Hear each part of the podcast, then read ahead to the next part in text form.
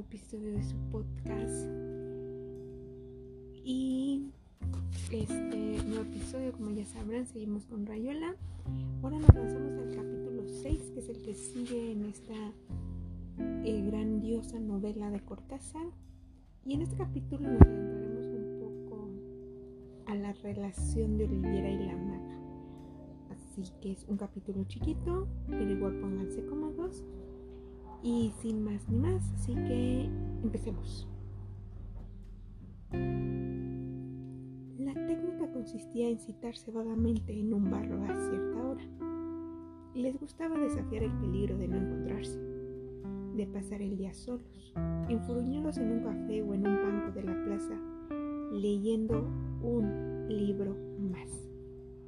La teoría del libro más era de Oliviera, y la maga la había aceptado por pura osmosis. En realidad para ella casi todos los libros eran libro menos.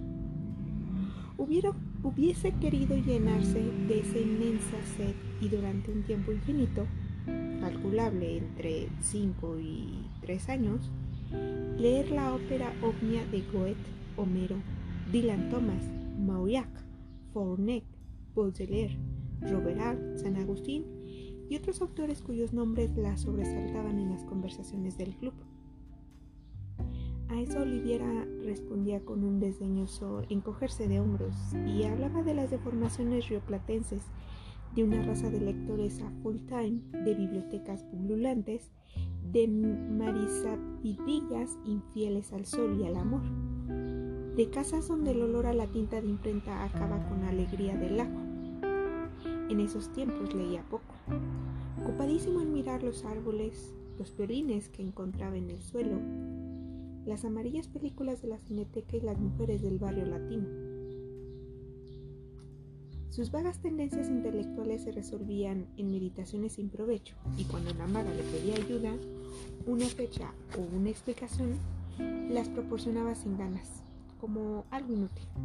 Pero es que vos ya lo sabés, decía la maga, resentida. Entonces él se tomaba el trabajo de enseñarle la diferencia entre conocer y saber y le proponía ejercicios de indagación individual que la maga no cumplía y que la desesperaba. De acuerdo en que en ese terreno no lo estaría nunca, se citaban por ahí y casi siempre se encontraban.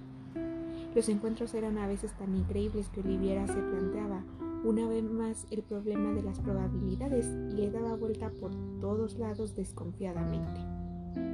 No podía ser que la maga decidiera doblar en una esquina de la Rue de la Bocor exactamente en el momento en que él, cinco cuadras más abajo, renunciaba a subir por la Rue de Bouche y se orientaba hacia la Rue Monseigneur Le Prince, sin razón alguna, dejándose llevar hasta distinguirla de golpe, parada delante de una vidriera absorta en la contemplación de un mono embalsamado sentados en un café, reconstruían minuciosamente los itinerarios, los bruscos cambios, procurando explicarlos telepáticamente, fracasando siempre y, sin embargo, se habían encontrado en pleno laberinto de calles. Casi siempre acababan por encontrarse y se reían como locos, seguros de poder que los enriquecía.